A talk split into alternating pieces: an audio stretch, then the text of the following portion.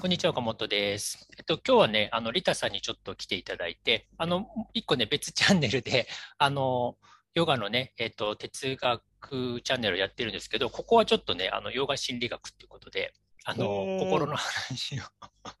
だからちょっとあの、難しい話は僕、このチャンネルでしないです。あ、やった。プルシャと。か、そういうのはね、あの、基本安的に心しました。NG ワードにして、もうちょっはいとなんだろうな、だから一般的にさ、その、うん心のね、なんか、あんまりそのヨガ哲学用語とか、なんか心の、ね、あの、なんなんだろうな、いわゆるもうちょっと悩みみたいなものを解決うん。するための、ね、もうちょっと現実そうそう、にね現実、的な、役ね、立つような。そうそうそう、ヨガの,、はい。あの心理学の話っていうことで、でもなんかね、いろんな話を聞きたいなと思っていいてや、ーありがとうございます。なんかね、だからリタさんはさ、ほら、うん。あの結構長いじゃないですか。その長んできた時期ってね。あの、探求の期間が長いですねね 病んでた期間が長いんです。病んでるそうだからさ、なんかそういうのもね、あのやっぱり、なんだろうな、今だからさ、結構いろんな心理学ってあるじゃないですか。だから、一つはさ、まあ僕今そのカウンセリングとかの業界って、一つはまあ傾聴っていうね、なんかうんベースの技法があって、はいまあとにかく、まあそこから始まるのは、まあ何でもそうだと思うんですよね。うんその例えばじゃあ悩んでる人がいたら、その人の話を聞くとうん。いうところから始まって、うん。じゃあそれを聞いていくところで、まあ要はさ、でってなるわけですよ。うん。でですよね。要はさ、だから 話を聞かれました。うんで、じゃあ例えばその話しながら自分の言葉の矛盾点に気づいたり、その自己解決できる人はまあ、すまあ多少いるかもしれないけど、まあ、大概堂々巡りですよね。堂々巡りになりますよね。うん。要はさ、うん。その完全に答えみたいなものがあって、そこに、なんだろうな、話しながら自分でたどり着ければいいけど、そういうふうに、なんかうんただ、いや、悩んでるんです、苦しいんですの堂々巡りをずっと繰り返すわけじゃない、基本的には。うんっていうことは、ある程度、その、なんだろうな、聞く側にも、の、その、なんだろう、多少知識っていうか、とか、うん問題解決する能力。みたいなものはやっぱり求められてるわけですよね、当然。そうですね。ね、だから単にさ、共感だけだと、果たして問題が解決するのかなと思うわけですよ。その、なんていうんですかね、道しるべ的なものがう、ん。あっちだよ、みたいなのがないと、う。ないと、ずっとそこの箱の中から出られないと思うんですよね、ね。なんか、あ、苦しいですね、うん辛いですねって言ったら、単に共感していでどうくだけだとすればいいのって いう話なんですよね。で、みたいなことになるわけじゃん。うんうんってなるとさ、じゃあうんその、まあ、じゃあ基本的にその傾聴、まあ、共感みたいなことはベースにあるとして、うんそこから、ね、なんか、多分オリジナルでそこからみんなそれぞれのカウンセラーが自分なりのメソッドを持っているそうですね。でしょうね。いろいろありますね。ね、うんだからそこになってくるとさ、何、どんなのがあるの？今、例えばポジティブ心理学みたいな。ポジティブもあるし、自己肯定系のやつもありますし。とかね、あとヒプノでちょっと前世をはい見るとか、はい。先生とかね。スピリチュアルとか、いや、大概やりましたけどね。いろんな療法あの、バシャールのなんか、ワクワクみたいなやつとか ワクワクもそうだね。ソースとかね。まあ、一つのね、なんか、うんあの、方法論ですよね。ただ、ワクワクできないんですよね。本当に。飛んでる時って。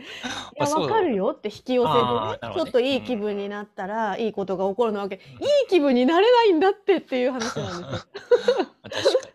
そう、そうなれたらいいんだけれども、なれないうん私っていうところでぐちゃぐちゃしますよね。はいはいはい。うんあだから結構あれでしょ？だから、リタさん割と何、引き寄せとか真面目にやってた時もやってました、やってましたよ、もう。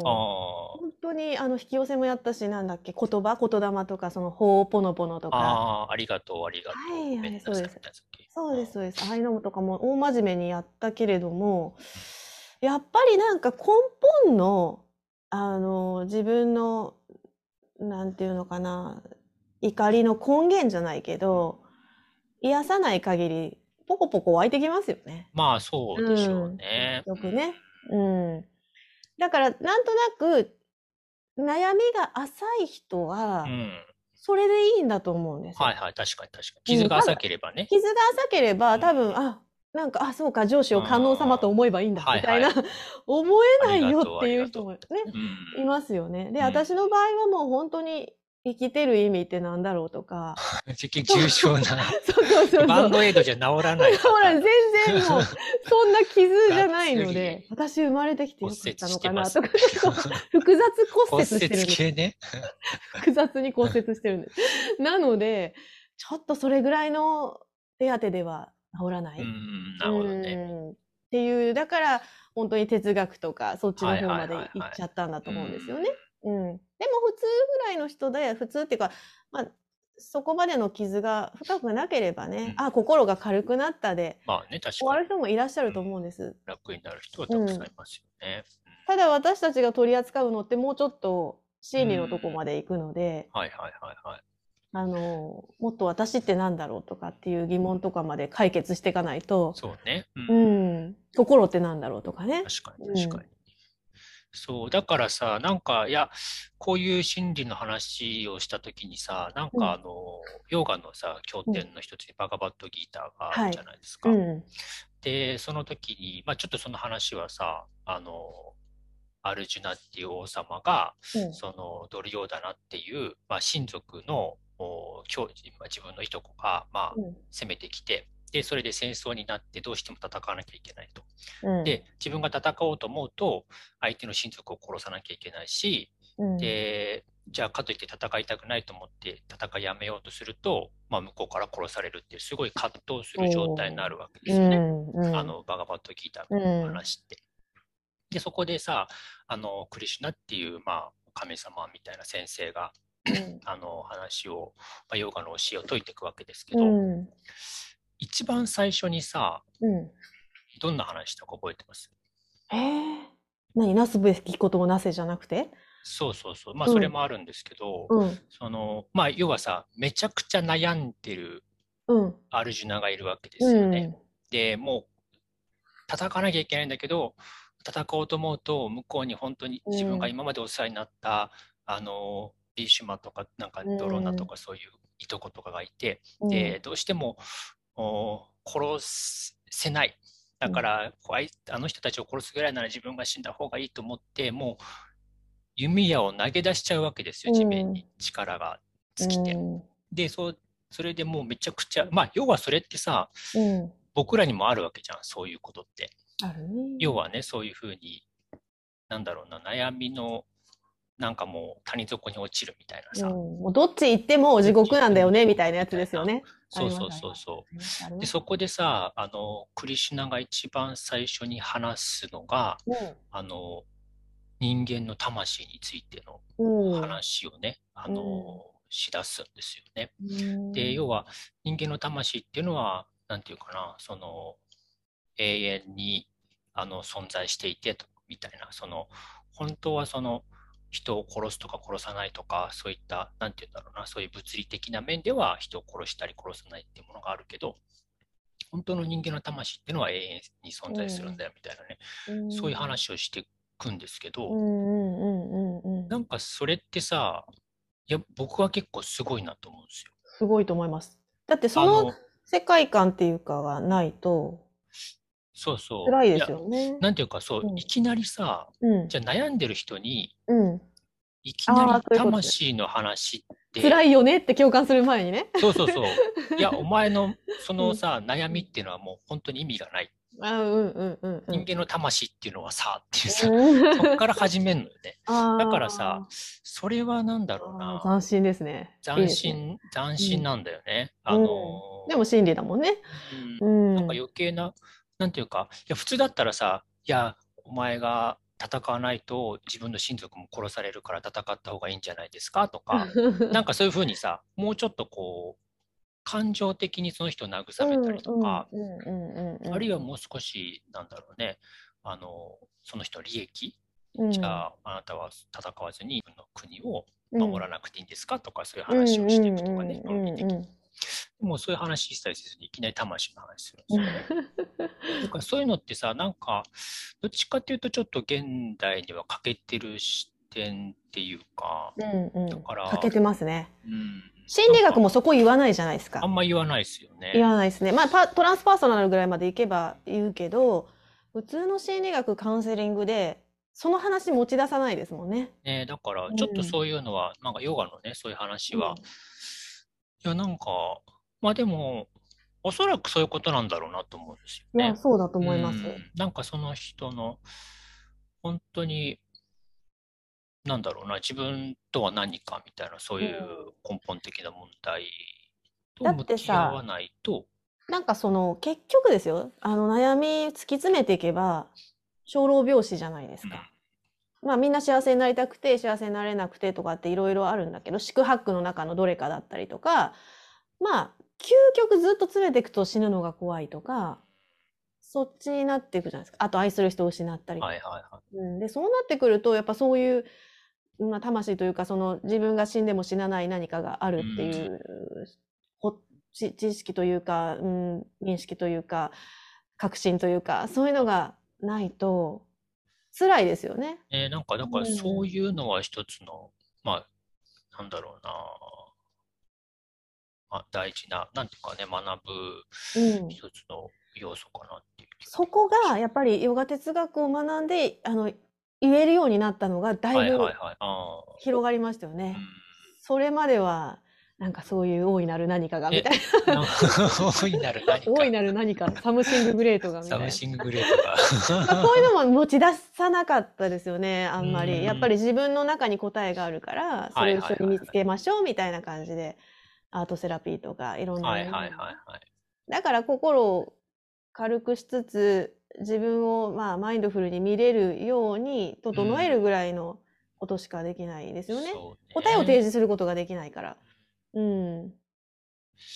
まあなんかそういう意味でちょっとね、その、まあヨガのそういう心理学みたいな分野を、まあちょっとカウンセリングとか、まあうん。なんかね、そういうのに応用できないかなっていうふうに僕は結構思いてます。いや、私もその修行でね、ラージャヨガのところに入ったんですけど、道場に。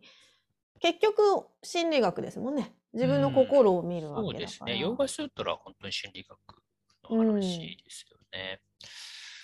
だからそういう意味でちょっとこう、ただね、やっぱ、一つは難しいみたいなこともあるんで、まあそれをできるだけ簡単に、あ、専門用語が？まあ専門用語も、うん。まあヨガスートラやっぱ難しいじゃあ、ん。まあそうですね。まあヨガのね、根本経典とは言われてますけど、やっぱりね、ちょっと難解ですよね。うんいや私がね、でも本当に衝撃だったのは、心理学で、まあ心理学も先ほど言ったいろんな手法を楽し、た、試したじゃないですか。それって自分の心を変えようとしてるっていう試みなんですよね。うんうんうんで心が私を苦しめているっていうのは分かったんですよ。外側の何かではなくはいて、それによる評価解釈が私の中にあって、それが私を苦しめているんだと。はいはい。そこはもう突き詰めていけば分かるじゃないですか。なんていうのかな、はいはいはい自分の心をまあ、観察。自分の認識そうそうそう。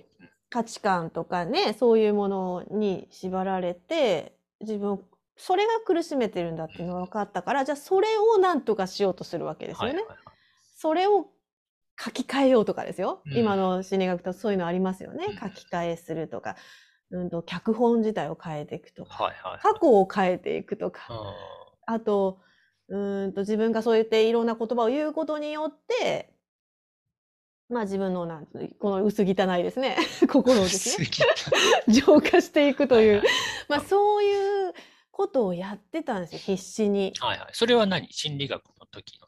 とそうですうん。うんえっ、と、心理学学んで、え最初は傾聴を学んだんですえ。うん。ロジャース式の。はいはいはい。で、傾聴をね、何年やってもですね、抜け出せない。あーまあ、あの、私も傾聴してもらったことがはいはいはいはい大学時代のカウンセリングルームに通ってたんで、はいはいはい。あの、ずそれって何、うんちょっと少しいいよ。なんかそのさ、うん。話して、うん。まあ聞いてもらうじゃん。うん。で、基本的にはさ、傾聴ってどっちかっていうと、その、カウンセラーのその意図を出さないみたいなのが結構基本そう、全く意図を出さないんですよ。で、意図を出してはいけないんですよね。いけないみたいな感じ。アドバイスをしてはいけないし、うん全く邪魔をしてはいけないから、はいはいあの、まあ、私はその大学時代のカウンセリングルームの先生は心理学科の先生だったんですけど、まあ、全くアドバイスなしです。もうただ、うん、うんうんって聞いてるだけだけど。ね。辛かったんですね、みたいなね。そうそうそうそう。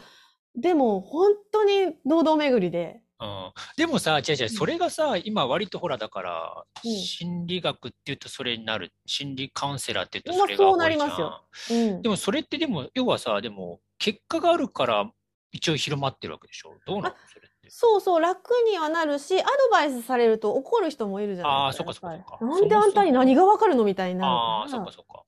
あの、まあ、特に私なんて20代でカウンセラー取ってますから、はいはいはい。あんたに何がわかるんだあって話ですよね。40ぐらいのね、そうそうそう人が来。て、うん。あの、も子供の話とかされう、ても、うん全然わかんないじゃないですかうんう。ん、アドバイスされたところで、そうそうそうそうそうそうそうそうそう。仕事例えば辛いですって聞いて、じゃあ辞めればいいんですか？いいいんじゃないですか？なんて言った日には、うんまあねそんなの分かっとるわって話になるわけなんですよね。すいません、名古屋弁がちょいちょい出ます。あすいませんでもやっぱ一定数、えだからどれぐらい効果があるのかな？で、私も、でもね、やっぱりその先生、まあ、言ったらちょっと依存の、あれですよね。あああ、のそっかそっか。そう。聞いてもらうと楽になるから。そうそう、みたいな楽になって、もう吐き出せるからっていう風だかなるほどねら、なるほどでもじゃあ根本解決したかってそういうことじゃなくて、あーもうなんか本当にその時危ういから支えてもらってるっていう感じですねはいはいはいはい。でもあの、本当にあと倒れる手前を？そ。っかそっかうん。共感者がいるっていうだけでもちょっとそうです、違そうです。誰も分かってくれないって生きているよりも、うん、一人は。一人でも分かってくれてるって。だけど、やっぱり良くなってくると、でってなってくるんですよね。まあまあ、そうだよね。うん。だしさ、一つはさ、それって、うん。もうさ、うん。知ってる側、つまり、傾聴っていうのをある程度知ってたら、あうん、なるほどね、こういうふうに聞いてるのも傾聴の技法だね。うんとかってさ技法だよね、テクニックね。分かっちゃうじゃん。そう、分かっちゃう。まあ喋ってる方も。あ、そうです、そうです。もう。でああ、先生もその技法で、いや、本当にこれ共感してくれてんの？技法じゃないみたいな。ここでなんか言ってほしいなってやっぱ子供子供っていうかまだ18区だったんうで、ん。お大人の意見が聞きたかったっていうのはあるんですけど言わなかったですもんね、はいはい絶対に先生はどう思いますかって言ってもうーんって言って。うんだ、うん。そこそこそこ。そうそうそう。そこでやっぱ言っちゃうとこの弱ってる私はその意見を聞いちゃうんですよね多うん。分うん。まあそれもなんか本当に漠然とした悩みから言ったのでまあちょっとモラトえリアム例えばその時どうんんな感じの悩みだったんですか？その時はね、18区でね、あの、もともと高校で結構私、それまですごい優等生だったんですけど、はいはいはいはい。ガーンって落ちて、ああ、なんかちょっと何あの、そこそこ、何？勉強が？勉強がつい、はいはいはいまあすごい進学校に入っちゃって、ついていけなくなって、ちょっと荒れたんですよね、はいはい高校ぐらいから。荒れて、なんか、まあちょっと諦めモードに入ってたんですよね、人生が。で、大学も本当は心理学科に行きたかったんだけど、はいはいはい。なんかすごい国語だけがビンビンすごい飛び抜けてよくて、はい。お前国国文科行けみたいな感じになって、まあ進学校だったからとにかく行けるとこね。はいはい。高い大学、ね。そうそう、今ならちゃんと自分で調べて行けるとことかってやったんですけど、もうとにかく行けっていう感じで、後でもはいは人生の目的は考えたらいいみたいな感じだったので、入っちゃったんですけど、まあ入ったはいいけど、なんかもう目標を見失ってるんですよね。毎日バイトして、国文化って、そっか、なんか、夏目漱石とかやるとそうそう、日本文学科ななんですけど興味まあなかったらちょっとピンとこないわな。そう、古今和歌集とか、そういう万葉集とか。で、はいはい。まあ歴史が好きだったんで、歴史ゼミに入ってたんですけど、あ古墳時代が好きだったんで、でも全然関係ないじゃないですか。で、まあ、そこは楽しいけど、自分のやりたいこととちょっとずれてるし、で、まあなんか気づいたらバイトばっかやってるし、みたいな。なんか、そう、なんかそういう生きる希望みたいなの見出せなくなっちゃって。ーはいはいはい。で、なんかもう、友達といても、まあ女子大だったんですけどね。友達もあんまりなんか、ピンとこないし。うーん。まあ、国文化に来てる自分、ね、そこに趣味がばっちりあって古墳巡りしようとかさ、国巡りしてんだよ。ししてたし、してんだ。楽しいんだけど なんか面白く。楽しんでたんだけど、なんか、漠然となんか何やってんだろうっていう感じになって、で、図書館でダライラマの本とか読み始めて、あ、じゃあ仏教とかえそうそう、ちょっと興味あったんですよ。それこそ、ネパールの雑貨店でバイトしてたんで、マンダラとか仏像とかんでね、もうその頃から好きだったんですよね。うんあの、だけど、その、人が怖くなったんです、ある時。はいはいはい18区ぐらいの時かな。突然なんかえー自分がすごい、もともとそんな自信ない子だったんだけど、うん結構イケイケな時代があったんですけどね。のあギャル、ギャルみたいな。ギャルみたいな。な感じ。そうそう。ちょっとあの外見は派手黒になってた。黒歴史です、黒歴史。高校の時はね、一人も進学校なのに、はいはいはい、髪にしてピアスしてみたいな時代があって、で、もういつも呼び出されるみたいな。で、でも、そういう風だったんだけど、もう、すごい自信なくなっちゃって、その頃。はいはいはいはい。なんかもう人が私を見て笑ってるぐらいになっちゃったんですなんでそう思ったの？なんで思ったんだっけな。その時の彼との話だったのかな。あーなんかコンプレックスがあったのかね。そうそう、もうコンプレックスはずっと昔からあって、ちっちゃい時一回、あの、ぽっちゃりした時があって。で、その頃にすごい言われたんだよね。他はいはいはいの小学生でもう嫌だなと思って、それからそうそう、まあ、いじられた。私は、うん、その、泣くようなタイプじゃないからいじ、いじられてたっていう感じで笑ってたけど、すごい、えー、人まあってこんなに。外見でこんなに人って変わるんだなっていうのはずっと体験してたんですよ。高校になって私の外見が変わった時に、寄ってくる人間はだすごい変わったし、まあ確かに思春期はそれ結構影響するよね。影響しますね。うん。うん見た目、むしろ見た目ぐらい、見た目と学校の成績か、足が速いかどうかとか。あ、そうそうそうそう。なんか人って何なんだろうなって、私が外見変わっって基準しかないね。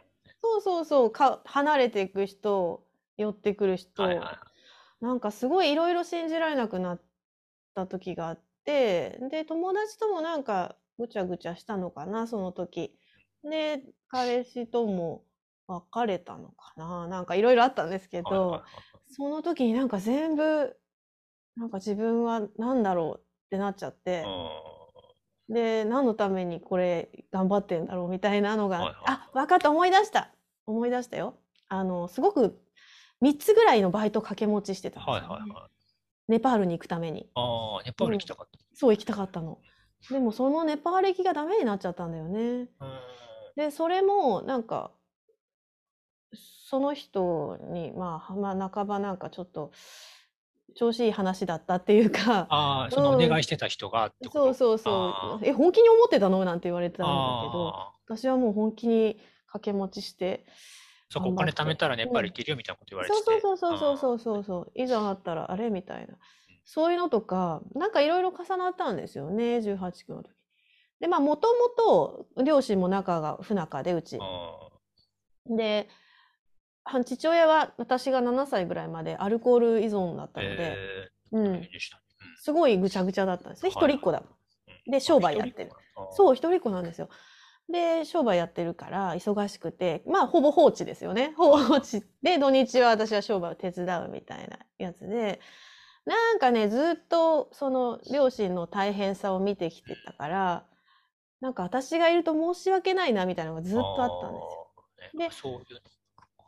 そうで、多分自分の存在価値みたいなのずっと感じられてないんですよ。はいはいはいはい。で、だけど、なんかその父親のアルコール依存を、が、私が7歳の時に抜けたんですよね。うんアルコール依存から治るってすごい確率だと思うんですはいよ。はいはい。でももう本当に体ボロボロになって入退院繰り返してたから、なんか母親がこう、命の電話って知ってます？あるねあるね。結構今なんか、ねそうそうそう、あ下に相談窓口とか書いてあるじゃん。あそこに電話したみたいなんですよね。で、そこで断酒会っていうのを進めてうんはいはいはいはい。で、で、その断酒会に入ったおかげで、父はその克服したわけですよ。うんで、その時に結構内観療法っていうのをやられる、やるみたいで、はいはいはい。で、そのうちにはもう心理学の本がいっぱいあったんですよ。心理学と仏教とか、はいはいあと聖書。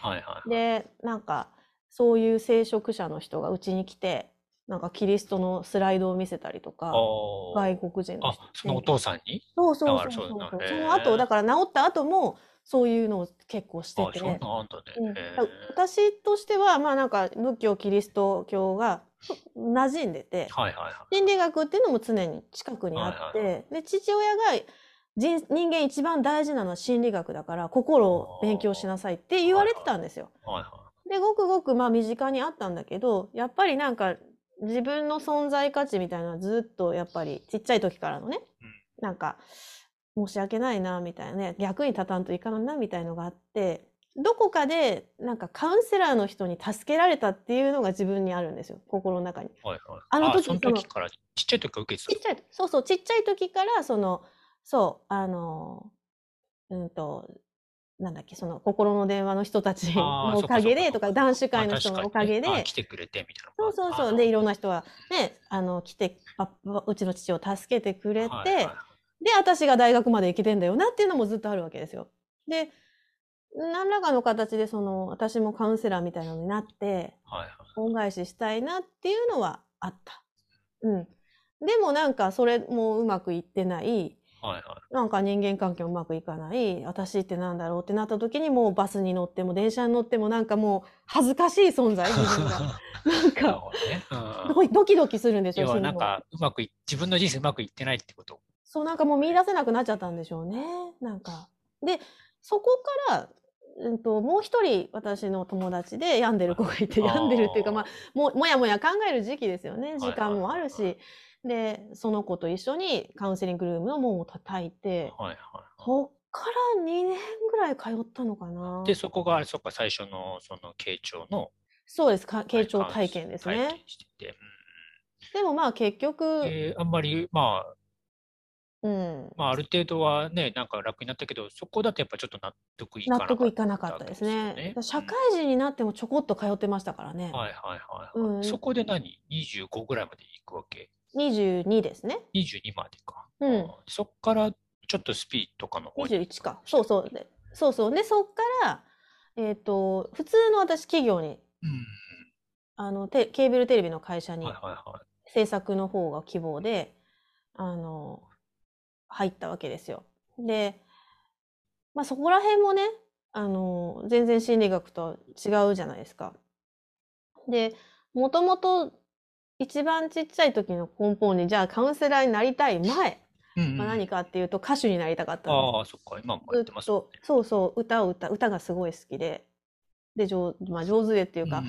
そのみんなからね褒められ唯唯一褒められたことってそれしかないぐらいな感じで。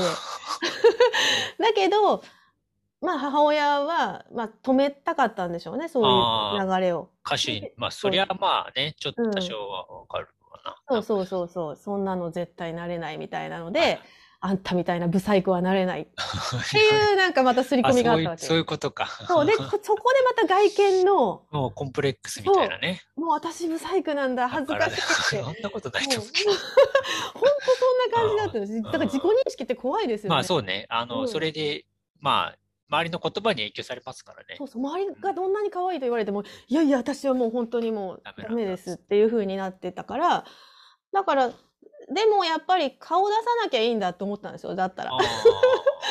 だから、ラジオの方に行あ、こうと思ってで、アナウンスの学校行ったりして、か。はいはい。ラジオ狙いでね、いろいろ FM 聞くとか受けて、でもその時超氷河期だったから、でややっとあのケーブルテレビが一つはいはいはい。受かりましてでそこに入った。あで入って結局まあす制作の仕事もしてくだくあさせていただいたんですけどまあ営業向きじゃないですか。性格こんなんだし。そうそう。で営業もいっぱいバリバリやって、ーはいはい。でも2年ぐらい経った時にやっぱりやりたいなと思ったんですよあ心理学。うん。諦めきれないと。思っはて、いその時はさ、まだそのカウンセラーの資格は取ってなかったと取ってないんです。うん。まだない状態です。はいもう本、本だけいっぱい読んでる状態で、やっぱり資格取りたいってなって、で、そこから、えーっと、広告代理店に就職し、就職っていうか、そのカウン、うんだえーケーブルテレビの重役の人が、その広告代理店の取締役になったので、そこに私が移動して、はいはい。で、広告代理店だと土日が休みだったので、他は、まあ、前は土日休みじゃなかったのでね。はいはい。で、そこで土日に、えっと、1年間か、えー産業カウンセラーの資格ああ、あるね。うん。あれも結構かかるよね、時間ね。結構かかりますね。で、産業カウンセラーを取ったのが、そのカウンセラーの始まりです。はいはいはいはいうん。で、その時はやっぱり、あの、いろんな療法は教えてくれたんですけど、はいはい基本はロジャースの傾聴。そうだろうね。うん。でした。でも私にとって斬新だなと思ったのはね、アドラー心理学だったんあですよね。あ。アドラーご存知ですか？はいはいはい。いや、なんかうん、何個か本読んでるけど、うん。体系的にちょっと勉強したことがないから、ちなみにどういう？なんていうんですかね、えっと、ユングとかフロイトとかって、はいはいはいはい。あの、原因論なんですよね。何か今の行動には原因原因があるから、はいはいはいはいその原因をなんていうのかな、さ探るじゃないけど、そこを突き止めていけばいいよねっていう風だから結構えぐられるんですよ。はいはいはいは自分のこの過去というい。か、うん見たくないところをえぐられていくんだけど、どっちかっていうとアドラーは、あ、うんどっちかっていうとか真逆で。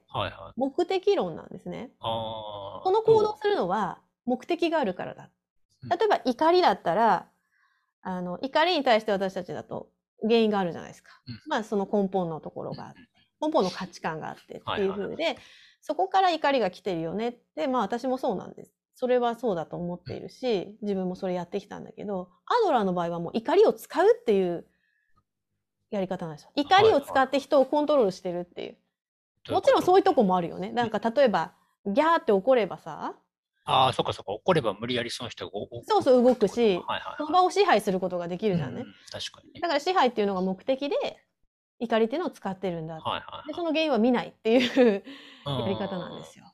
うん。で、えつまりそれ何？怒怒れってこと？怒れっていうか怒っている人をどう分析するか。ああ、分析していくかってことうんはっていう、まあ自分もそうだよね。いはいはい。自分もこの怒りになどんな目的があるんだろう。つまりどんな課題があるその人に願望とかがあるから、あそう怒りが出てそうそうそうそうそうですそうですそうですそうです。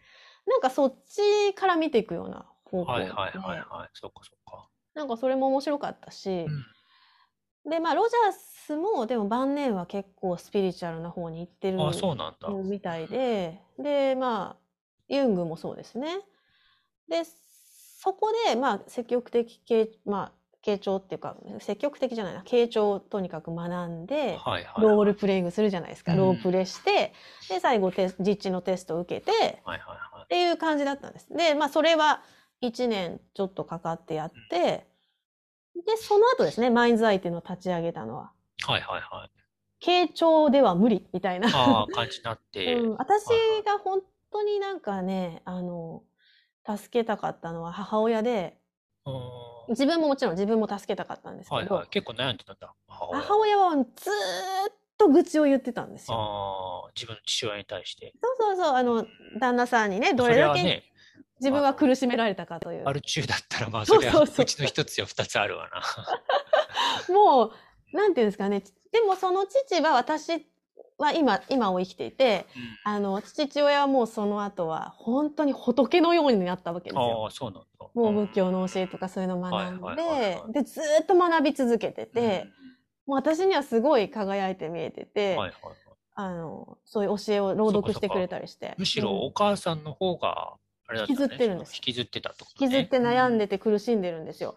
だから母親って全然今に生きてなくてはいはいは何十年経っても何十年か前のい。辛いことをずーっと言ってるから、なるこれって全然現実は見えないんだなっていうのはすほどねうんはいはい。まあ、ごい断ち切れないっていうか、まあ、そうですね。よっぽど恨みが強かったかもしれそうそうそうそうそう。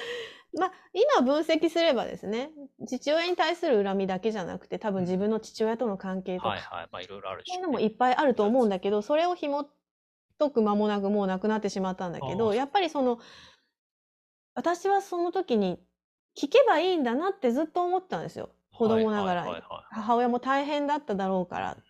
でずーっと聞いてたけど何百回も同じ話するんですよね。ああ、なるほどね。だから傾聴って何って思ったわけですよ。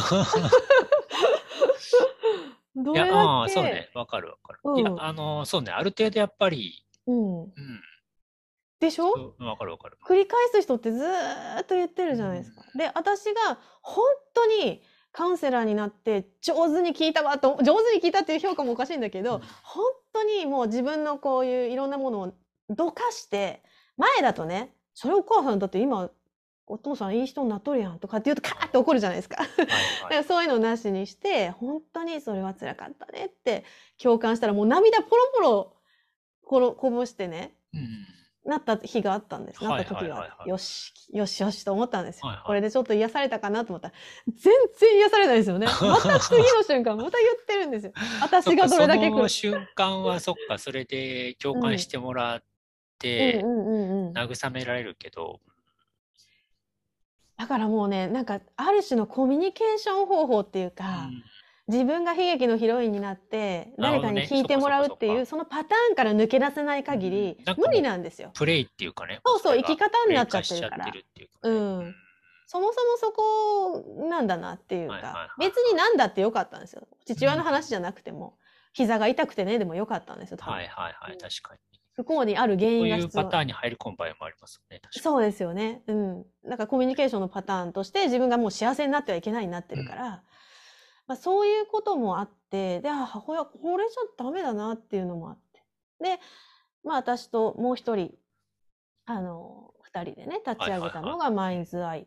で心を見るっていう、うっていう意味のこマインズアイなんです。はい、それは何？どういう手法を取り入れようとしてたの？そのいわゆる傾聴じゃなくて、うん、あのね、アートセラピーとか、もうはいちょっと瞑想的なセッションを取り入れて、はいはいはいフランクルとかミンデルとかちょっとトランスパーソナルですけど、あの、なんて言うんでしょうね。基本的には、えっと、自分で自分を見るためのワークを、あの、はいはいはい。用意するんですよ。う。ん。で、紙に自分、例えばね、例えばね、まあ簡単なことで言うと、うんと、自分の人生を色で表してみましょうとかねはいはいはい。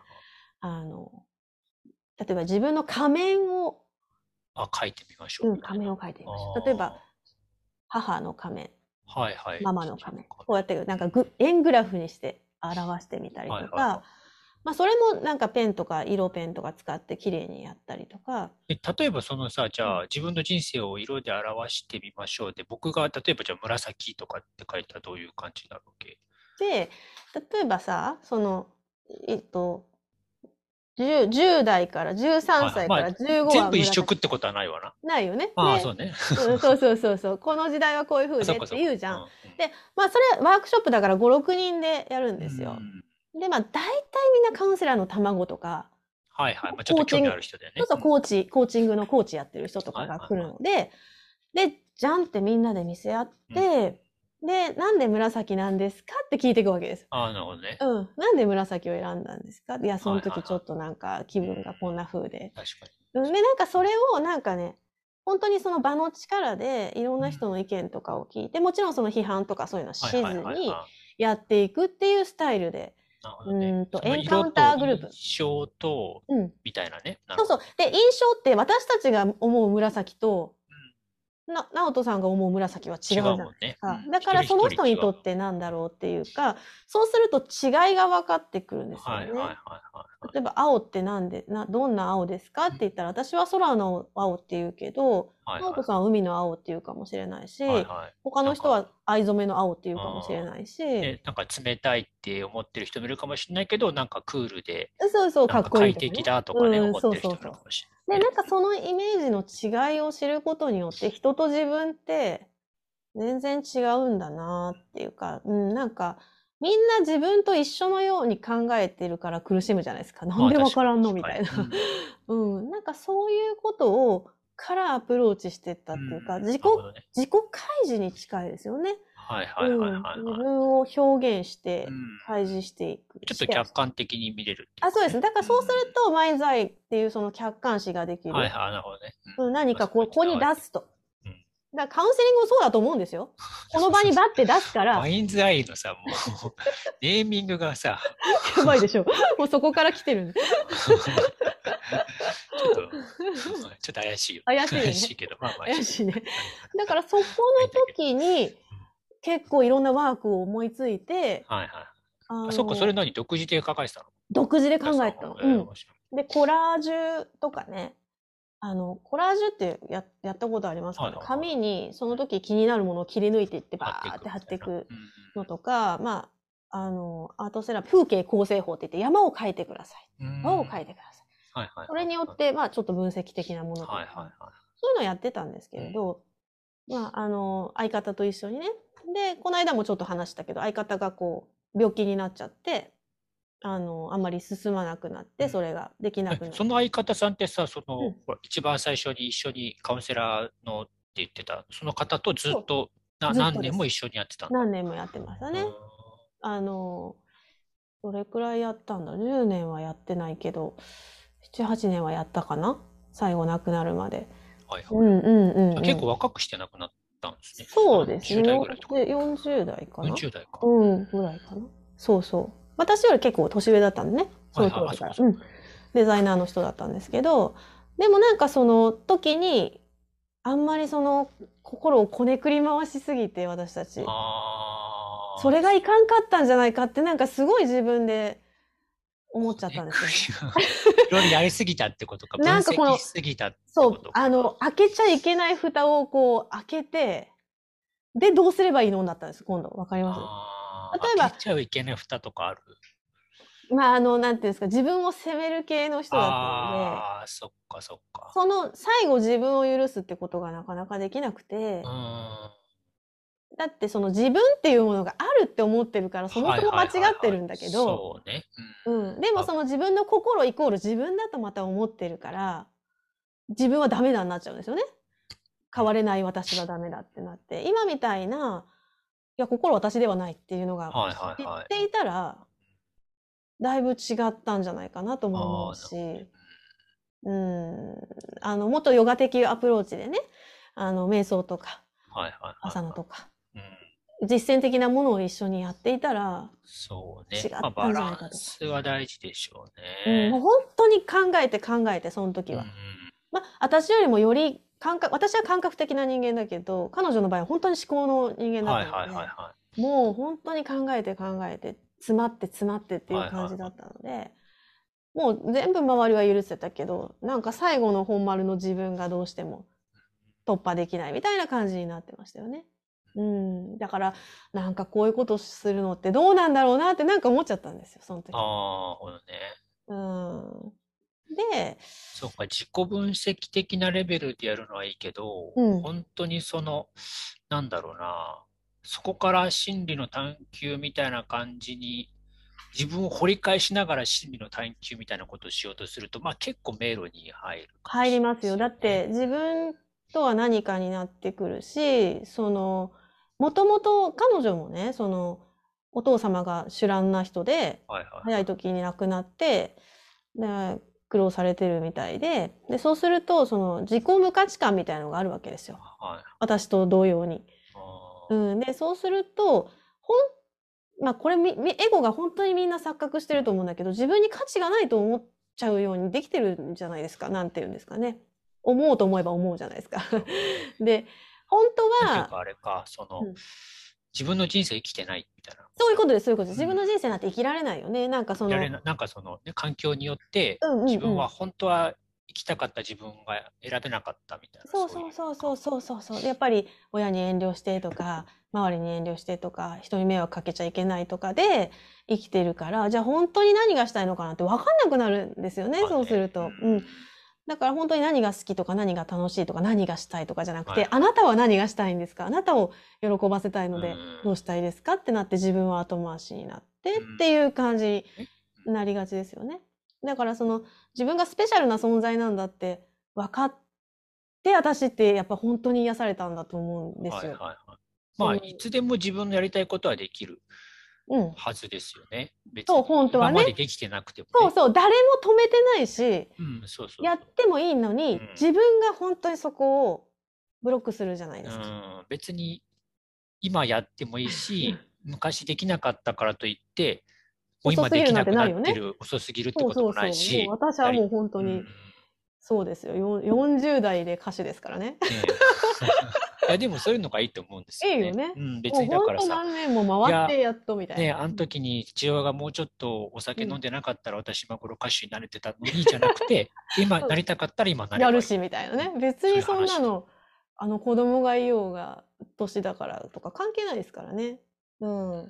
それはそうなんです。でもそこをやっぱり一歩踏み出すのって、うんむちゃくちゃな勇気だと思うんですまあよね。確かにね。うんやったことない人ね。うんそうそうそうそうそうそう。そうなんですよ。気にしてたらできませんよ、こんな。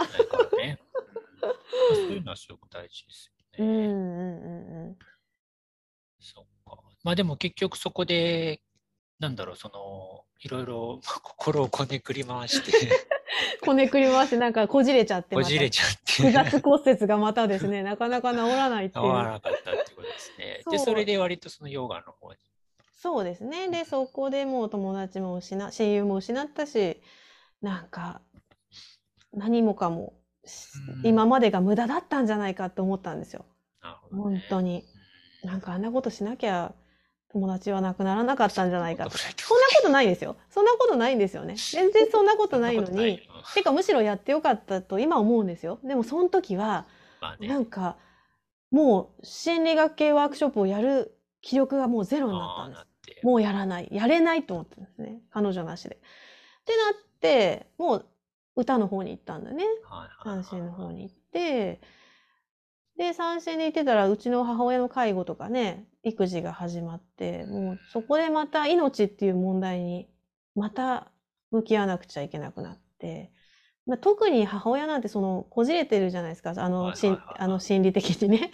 あの、なんとか救いたいと思ったけど、救いきれてない人だったんで、あ、もうあと1年ですって言われた時に、母の命が、これは私もしっかりしなきゃいけないし、はいはいはい母を笑顔で送り出したいんだけど、なんかもうそうしたら私って天涯孤独なのかなみたいな、そういうなんかすごい虚無感みたいなのもあったり、はいはいはいもう父は早くに亡くなってるのでね。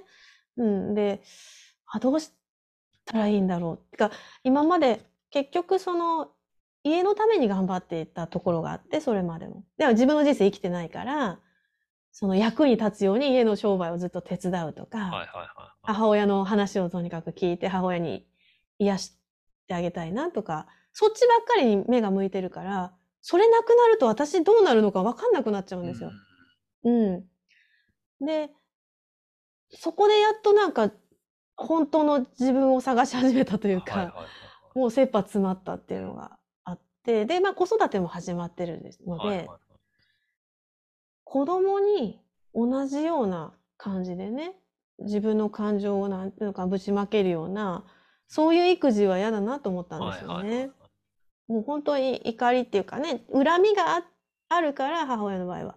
もう、何、恨み事を言うか、私に怒りをぶつけるか、まあそういう感じでしか生きられなかったので、なんかそうじゃない、そうなっちゃうのも怖いっていうのもあって、はいはいはいで育児間違えたらやばいな。私みたいにずっと苦しむんだろうなっていうのがあったし、はいはい無価値観みたいなね。罪悪感100%みたいな成分で出来上がってましたからね。なんか何を罪を背負ってるのかわかんないですけど、生まれてきたことが罪みたいな。行いが悪かったんじゃないですか。いや、もうそうでしょう。そうでしょう。まあでも、でも、思うのは、その父と母の間に生まれなければ、今ここで絶対喋ってまあないんです。そうですね。そういうのがないとね。そういや、そういうもんですよね。うん、だから、そういう意味で感謝してるっていうか、はい 選んだんだろうなとは思いますけど、あの、そういうふうに解決したかったんですよね。はいはい。当時の問題をうん。で、結構そこまでは勉強してきたと思ってたけど、その頃はちょうどほら、それこそあれですよ。うんと、ワンネス系の人たちとか、ああ。えーノンデュアリティの人たちとかはいが流行ってた時だったんです。でもなんかそれもピンとこなくて、やっぱり。はいはいはいはい。うんこれではなんか私は楽にならないなって。そうね。うん確かに。私まあ、はないとしても、みたいな。現まあね実は、みたい個な。性みたいなものはもう現れてきてますからね。うん。うんで、まあ、現実どうしたらいいのかっていうところもあるし、あなたと私が一緒って言われても、とね。ちょっとね、それだけで憎い相手が解決するかってまたちょっとうん、そうなん話ですよ。いやもう本当問題山積みの人が、まあそれ系の人がいたんですね。あの、まあ心理学仲間というはいか、はいは知り合いで。で、本当問題山積みなんですよ、人生が。その方のね。問題ないよって言ったんですよ。そもそも問題は、そう、存在しないから。いや、違うだろうって思ったんですよ。ああ、なるほどね、そうか。いやそこは見ないと、まずくないですかって。そうね、確かちょっとずれてるなって思ったんです。あーまあ私は、まあ正常な、自分が正常と思ってて、あっちも正常だともちろん思ってるから、うん、でも、ちょっとそれはずれてる。いくらなんでもずれてるっていうようなぐらいのレベルだったんで、そうか、愚痴とか恨みとかはうん、出るけど、うん。なんか最終的に問題ないでまとめちゃうみたいな。そう、そうそう、そういうこと、そういうこと。君、うんとこの間までめっちゃ人に腹立ててたやんとかね。いや、そこは問題っていうか、ちゃんと向き合わないと、例えば家族の問題とかね。やらないと無理でしょ家族の問題はやっぱり自分だけならまだいいんだけど、例えばなんか本当に話し合わなきゃいけないとか、うん、でも嫌なことから目をそらすにはすっごいいいから、はい都合がいいから、そもそも問題なんてないから、いや、そう、まあそういうね、世界観で言えばそういうことなんだけど、現実私たちは生きてるし、ちょっとこれは私、じゃあ私もう今抱えている問題がいっぱいあるんだけどはいはいは、そもそも問題ないしって思ったらはいはい楽になるかってならないんですよね。い。まあ、やっぱしね、確かにね。なれたらよかったんですけど、ならない。おかしい。ダメだ。ってなって、いや、まあっていうかさ、その、なんだろうな。一つはその問題に対してさ、僕らは価値があると思ってるじゃん。あ、問題を持つことに価値があるの？うん、だから、うん。一つはそういう問題ってさ、なければいいっていうわけじゃなくて、その問題から何か自分の本質を探ったりとか、ああ、うんうんうんうん。あこういうとこで自分の怒りが出るとしたら、それはこういう自分の過去のそういう印象ってものが影響してるなとかさ、はいはいはい。それはいいですよね、だけど。ね、うん分析していくわけじゃん。だからなんだろう、問題そのものを、その人たちは多分さ、うん。価値がないと思ってるから、私には問題が起きてないみたいなこと言うのかなっていうちょっと今ああ、価値を持たせちゃうとダメなんでしょうね。あ、そうそうそうそう。でうんも本当はそういう問題にもめちゃくちゃ価値があるよね。価値があると。うん、だからだからその紐ほどいていって自分のこじれたところが取れていくわけだから。そうそうそう。それを冷静に客観的に分析することで、やっぱりそこからもっとその、例えばね、なんか歩きにくいな、歩きにくいなと思ったらさ、うん。それを調べていくと、あ、靴紐がほどけてたっていうふうに分かるわけじゃん。で、靴紐を結び直すわけですよね。例え話が天才ですね。そういうことですよね。だから、いやう、ん靴紐なんてほどけてないよ。うん。歩きにくいのはただそのままだよっていうふうになっちゃうと、うん。本当は別にさ、あただ靴紐結べばいいんじゃないっていう話がそもそもできなくなっちゃうっていうかね。わかる。なんか、もう一個問題の捉え方ある人たちいるのわかりますかね？なんか、この問題にはメッセージがあるって。ああ、そういう天からのこはいはいはいのメッセージでうん、この問題にはそういう天からの何か、あの、お示しでこれが起きてるっていう捉え方の人もいるんですよね。だから何のために起きたんだろうっていうふうにはいはいはい。捉える人たちもいます。うん。そこら辺どう思いますか？いや、それもあれがあるよね。そうまたここ、心は見てないじゃん、そこは。そうね。うん。いや、例えばさ、まあ、ちょっとうんこれ当てはまるかわかんないけど、うん。うんなんか前ちょっと聞いた話で、その人はすごくその、自分が見るね、印象とかに、自分のその未来みたいなのもすごく当てはめるんですよね。だから例えば、何かこう、雑誌で、うん。なんか、まあちょっとこういう数字が気になるとか、そういうもはいはいのがあるとはいそれでもう、あ、今日は出かけちゃダメだわ。そういうメッセージだ。おお、悪い方ですね、それ。そういうふんうに考えてしまうのもあるし、そういうのでしょ？わかんないけど。そういうの、そういうの、がそういうの、そういうの、そういうの。うん、だから、天からの見えない何かからのメッセージだっていう。今日はなんかね、そういう、別にさ、普通に出かければいいじゃんみたいなさ、そうだよね、多分大丈夫だよ。難しく、なんか、うん、多分大丈夫なんだよね。でもいいいい風の例えば777があったらまあすごいいい感じですとかってね。うんなるよね。とかなるとかね。でもそうしたら結構振り回されちゃうよね、うんそういうのそれはやっぱちょっと一つの妄想にしか過ぎないと思ってしまうけど。演技担ぎみたいな。うんうん、だから天からのメッセージうんだとしてもじゃあ天からのメッセージだったらその天から何にを気づきなさいって言ってるのかっていう話じゃないですか？はいそこからまた自分の内側に入っていくならうんまあ有効だとは思うんですけれど、まあ、そういうことかみたいなのでもう何もまあ言ったら問題にしない場合もあるんですよね。うん。まあ一種のそれも逃避行動なのかなとは思いますけど。どねうん。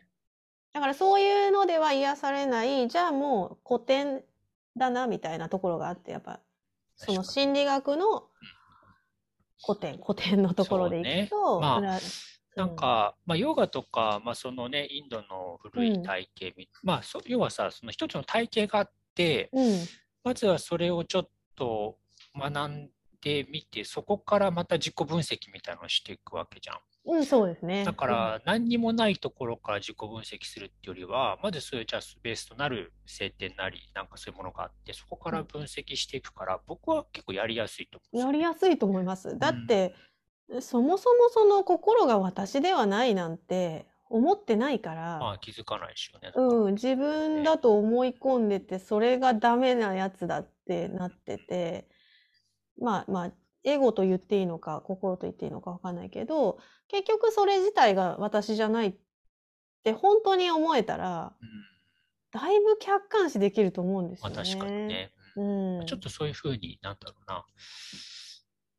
ね、でもそういうのは、まあ、ちょっとやっぱり自分では見つけづらいっていうかね、そうだねちょっと学んでいく必要は結構ある気がしでもます、ずーっと疑問だったことがあって、私、心理学学んでるはい時に。はいはいはい。いや、あの、アダルトチルドレンってご存知ですか？あの、例えば、まあ、基本は機能不全で育った子供のタイプがわかるっていう風で、まあ、いろんなヒーローになったり、道化になったり、道化師、ピエロになったり、いろいろな、まあ、これぐらいのパターンで育ちますよっていうパターンがあるんはいですよ。で、うちなんてもう思いっきりアルコール依存の家だから、そのパターンのどれかに入るわけですよね。はいはいアルうんとアダルトチルドレンっていう枠をもし使うのであれば私もそうだと思うんです。はいはいうんで例えばど今だと毒親とかが流行ってるね。毒親もそうかも毒親育ちかもわかんない。ででもそういうとこに育った子ってこう育ちますっていうセオなんかあるんですよ一定のセオリーが。おかしいなと思ったんですよ。はいなんでってえパターン化するってことは個人じゃないじゃんって思ったんですよね。あある大体こういう感じで育つっていうのが分かるってことは人ってみんない一一緒なのとかなんていうのかな？ーいや、全部が全部そうは言えなくない？言えなくない？言えない。でそう全然そんなこともないよね。うん、でそういうとこに育ったって全然関係ない人もいるし、ね。でもそうやってパターン化することができるってことは心っていうのはある？何かこうね。共通性のものっていうか、そういうのもある。うん、エゴっていうのも大体共通してたりとか。その性質があるね。そうですね。反応のパターンっていうのかな。え、じゃあ本当に私ってなんだろうって、その時もやっぱ思ったんですよね。はいはいはい。うんうん。でも、あ、そういう意味で、その、経典が心は私じゃないっていうのをはっきり示してくれてるので、あ、そういうことかってやっとなんか、腑に落ちますよね。なるほどね。うん確かに。いいですね。面白いですいね。や、面白いですね。ね、これ。はい1時間ぐらい経って、一旦ここで。ありがとうございます。はい。まあちょっと次回も、はいあのこのまま、なんかね、心理学の話をやっていきましょう。わーい。はい。ありがとうございます。